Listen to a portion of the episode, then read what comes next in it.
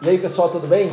Hoje eu estou aqui na Chapelato, que é um lugar muito especial para mim. Eu adoro vir aqui tomar um, um, café e você vai saber o porquê, né? Você que me acompanha aqui no, no canal sabe que eu falo muito de negócios lá fora, nas minhas missões internacionais com empresários.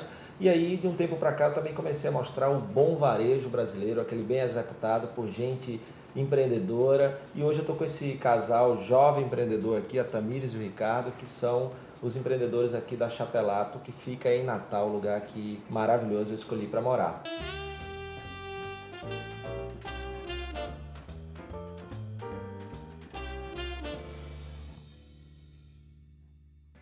E aí, pessoal, tudo bem? Tudo bem. Tudo bom. bom, primeiro uma honra, obrigado por me receber aqui. É, eu, como cliente, sou fã do, do que vocês fizeram aqui, mostra o empreendedorismo da forma mais bacana que é se concentrar no básico. Eu queria saber de vocês primeiro, é, se vocês tenham, já tinham experiência antes de empreender e quais os principais desafios para montar um negócio como esse? Bom, é, experiência a gente não tinha nenhuma. Ricardo, a gente veio de uma área totalmente diferente. Ricardo da Marinha Mercante, ou da Aeronáutica, então a nossa experiência era é, totalmente diferente. Mas a gente tinha muita vontade. Temos muita vontade ainda, né? Porque eu creio que o caminho é sempre a persistência. E a ideia surgiu realmente de uma grande paixão, da gente é, querer unir o que a gente já amava, que era o café. Então a gente já tinha todos esses equipamentos na nossa casa, todos os detalhes, muitos detalhes aqui da loja que você vê eram nossos, então a gente recebia nossos amigos, familiares, tudo com isso aí. E, e quando a gente viu, a gente já tinha uma cafeteria pronta. A gente resolveu unir uma coisa que a gente amava com a oportunidade de empreender e fazer dar certo. Eu acho que dá tão certo porque a gente ama muito esse negócio. Tive Coffee Geek antes. Já eram é. apaixonados, né?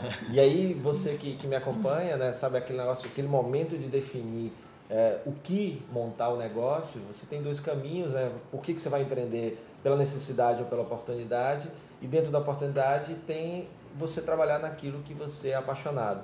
E aí, no caso, a gente acabou de ver aqui que a Chapelato surgiu é, não de ah, o que, que a gente vai montar, mas já existia essa paixão por café e você até estava falando para mim que muito do que a gente encontra aqui já tinha na casa de já vocês. Né? É. Tipo a máquina. A máquina, é. ah, vários objetos aqui, era muito da nossa casa. Ainda a gente até hoje, de repente eu pego e trago coisa da minha casa. Para mim é muito, se mistura muito isso aqui com a minha vida, porque é o que eu amo e agora é como se, sei lá, que fosse minha casa também.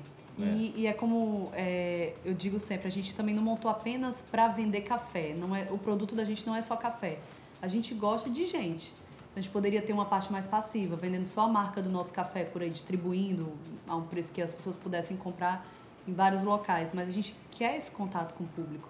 A gente gosta disso, de fazer a diferença na vida das pessoas, de ter uma coisa a acrescentar. Por isso que a gente é incansável, é o dia inteiro isso. Pô, e isso é legal, né? Porque aquilo que que assim sempre eu estou buscando o pequeno negócio ele é, é, bem difícil né você crescer tem grandes desafios mas a partir do momento que você começa baseado na paixão né no caso de vocês é, eu percebo muito isso em negócios pelo Brasil bem sucedidos pequenos negócios como o de vocês que é a extensão da casa, é o estar fazendo no trabalho aquilo que você faria em casa. Então você falou dois pontos também muito legais. Primeiro, a paixão pelo café, o segundo, o gostar de estar com pessoas né, que isso se faz em qualquer lugar e vocês continuam. Então é uma extensão de casa. O segundo ponto, além de você trabalhar com quem gosta, é trabalhar com quem se gosta. E aí tem uma, uma pergunta do, de um amigo meu, o Vini, que ele fez via Instagram, ele quer saber como é que é esse lance de trabalhar com quem se gosta, né? Separar, tem muito conflito, como é que é isso? Porque eles são casados, né? É, exato. É, eu acho que é bem natural a gente, se não fosse com ela, eu teria um sócio ou uma sócia e a gente teria que discutir e, e tomar opiniões, eh, ter, que conciliar ali opiniões no mesmo caminho, do mesmo jeito que a gente toma.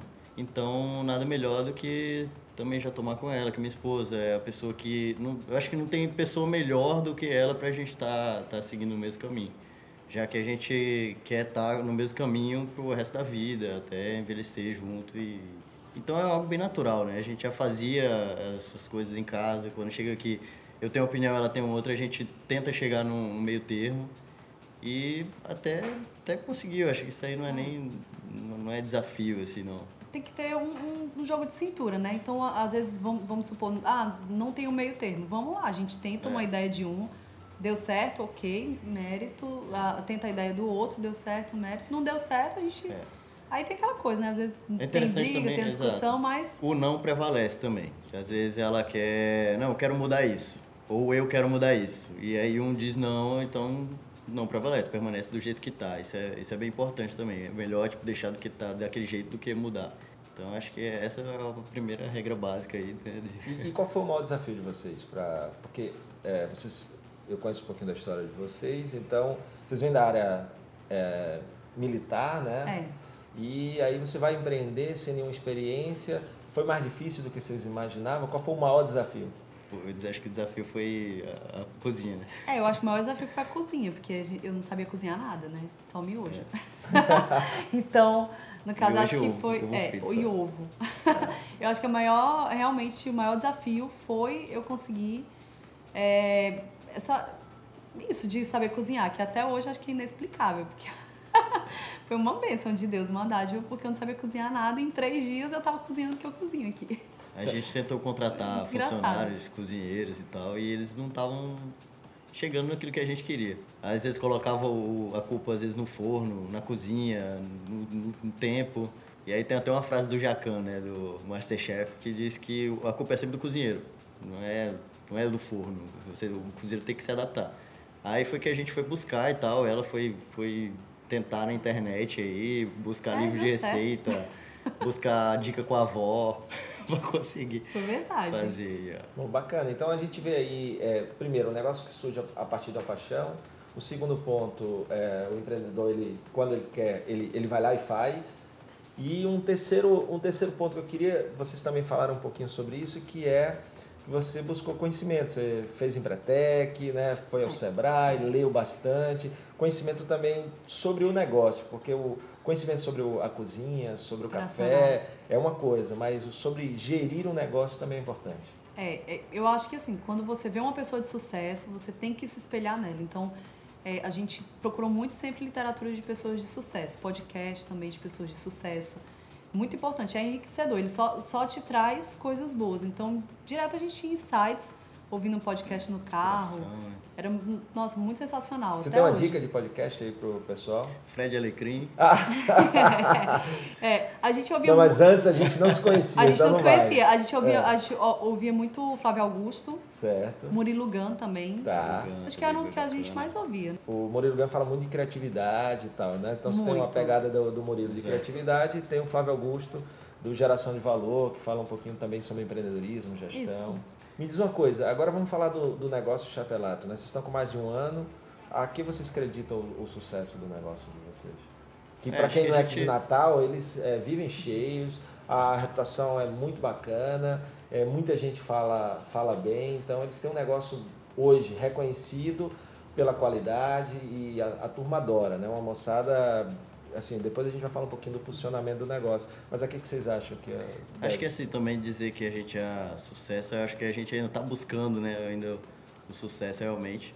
Mas a cada dia a gente tenta justamente trabalhar com paixão, a gente tenta é, servir as pessoas cada vez melhor, para que elas estejam aqui tendo uma experiência não só de tomar café, além da gente é, ter, ser o nosso o nosso carro-chefe, ser o, o produto café, a gente ser especializado nisso. A gente traz os grãos melhores do, do Brasil e do mundo. Além disso, a gente tenta criar toda uma atmosfera, uma, uma, uma energia positiva, uma receptividade para que a pessoa esteja, além do café, esteja uma experiência completa, né? E sair daqui encantado. A gente sempre fala isso nos treinamentos.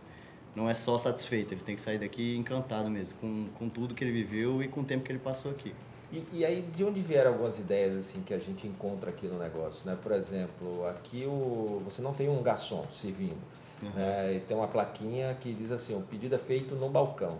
Aham. De onde que surgiu? Por que isso? Isso ajuda na experiência? Isso ajuda. Isso, na verdade, é uma tendência mundial, que é a terceira onda dos cafés, que são esses justamente esses cafés com uma pegada mais jovem, mais informal. E, e esse lance de você não ter que pegar o. não esperar um garçom acaba com a sua ansiedade de estar esperando um atendimento. Você age e você já tem, você já é prontamente atendido. E outro ponto também é até a economia. Você consegue ter uma operação mais enxuta de pessoas especializadas que estão fazendo, trabalhando diretamente ali para o processo de sair o pedido mais rápido e melhor. Quando você coloca um custo a mais simplesmente para servir, você tira às vezes o, aquela experiência do contato com o especialista, de uma explicação, para você simplesmente ser atendido. Então, quando você vai lá, você pede, você recebe, aqui nossos baristas vão na sua mesa te explicam o que você está comendo, te, te explicam o que você vai beber, qual é o grão, como é que é o método. E aí, Tamires, você me falou também numa, numa das minhas visitas aqui, essa questão do cliente também não ser interrompido né, também nesse processo, que eu acho legal. É, isso, isso é bem bacana, porque muitas vezes no café, a maioria das pessoas vem ou para dar uma relaxada, ou para conversar muito. Acontece de tudo, acontecem transações, é, fechamentos de negócios, as pessoas até conversando na intimidade ali.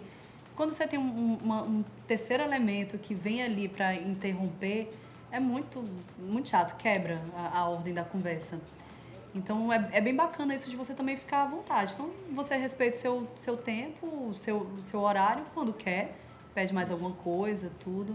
Isso está ligado também a um outro conceito também bem ligado às cafeterias da terceira onda, é do terceiro lugar, né? Que são os, lugares que você mais convive, sendo a sua casa, o seu trabalho e um outro lugar, que a cafeteria é muito escolhida por, pela, pelas pessoas para ser o terceiro lugar é, que elas mais frequentam. E aí quando você coloca às vezes um garçom para ficar, e é isso, o que, que você vai querer, o que, que você vai querer, às vezes acaba ou você consome ou vai embora, ou vai embora logo. É. Então a gente não gosta disso, a gente realmente quer que a pessoa chegue aqui e se sente em casa. Como a gente falou no começo, né? Aqui é como se fosse uma extensão da nossa casa, a gente gosta de receber as pessoas, as pessoas fiquem e conversem, passem um tempo legal. E aí ele, ele falou um pouquinho do fazer mais dois pontos para nosso nossa entrevista aqui um posicionamento você definiu né, que essa terceira onda desses, desses cafés tem uma, uma pegada mais informal e vocês refletem isso de várias formas. No processo de atendimento, ele vai até o balcão, é, também tem uma playlist muito bacana, que uma das coisas que eu gosto muito aqui é o tipo de música que toca aqui, né? Embora não seja o público, né, o jovem e tal, mas eu acho que eu tenho uma mente de jovem, até porque quem me trouxe aqui na Chapelato foi minha filha mais nova, né, que achou o ambiente massa, muito legal, e ela me trouxe aqui e começou um pouco jovem de espírito, aí eu me identifiquei. Então você também cuida muito, né, da, da playlist e tudo.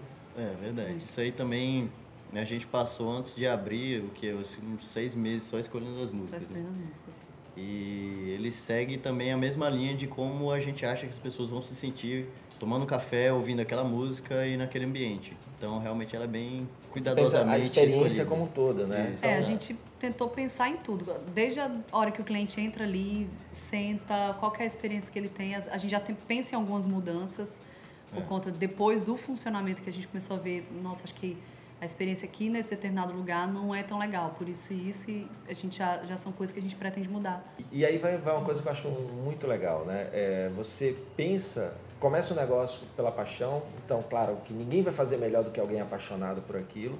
Busca conhecimento, esse conhecimento, livros, podcasts, seja lá o que for logo depois você pensa que tipo de cliente você quer que esteja aqui, aí você pensa a partir do cliente, você pensa o ambiente que ele vai se sentir à vontade, você pensa o tipo de música, ou seja, você começa a pensar na experiência.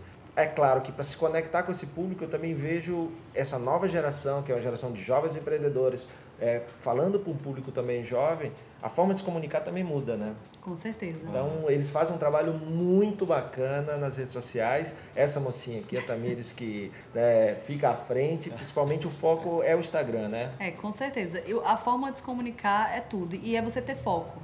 É você escolher uma coisa e ir em direção a ela, acreditando, se você acredita naquilo, sem se desviar. Porque vai acontecer muita coisa que vai fazer você pensar em ir por outro caminho. Eu acredito que muito parte do sucesso de um negócio é foco. E nas redes sociais, a nosso público é muito informal. Então eu falo com eles muito informalmente. É tanto que o pessoal chega aqui pra mim, já aqui, principalmente o pessoal do meio-dia. E aí, bebê? Aí eu, aí eu adoro.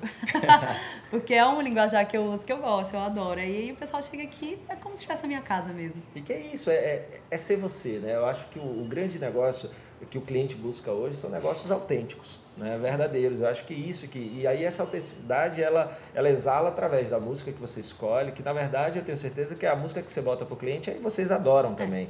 É. Né? O café que você serve vocês adoram. Então Sim. na verdade vocês montam um negócio pensando no que vocês gostam e descobrem que tem um monte de gente que gosta que do que vocês gostam. Né? E, e, isso eu acho que é, que é a mágica, né?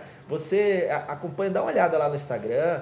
É, o Instagram da Chapelato é arroba chapelato underline coffee. É uma comunicação informal, mas que representa, porque é aquele negócio, não existe fórmula mágica, né? Eles encontraram algo que é a cara deles, eles são assim, são naturais, então não adianta querer copiar se não for o seu jeito, né? Então seja você, porque tem um monte de gente que vai se identificar com isso, eu acho que é, que é isso que eu vejo aqui. E para a gente encerrar esse papo, é, eu queria, queria saber um pouquinho de vocês como é que é a questão das pessoas. Como é que vocês escolhem as pessoas para trabalhar aqui? É fácil, é difícil encontrar? E vocês treinam? Como é que vocês fazem em relação a isso?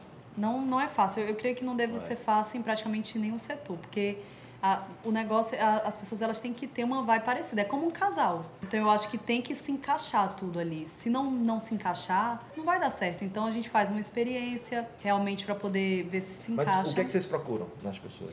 A gente procura pessoas que gostem de pessoas. É. Então a gente não pede experiência.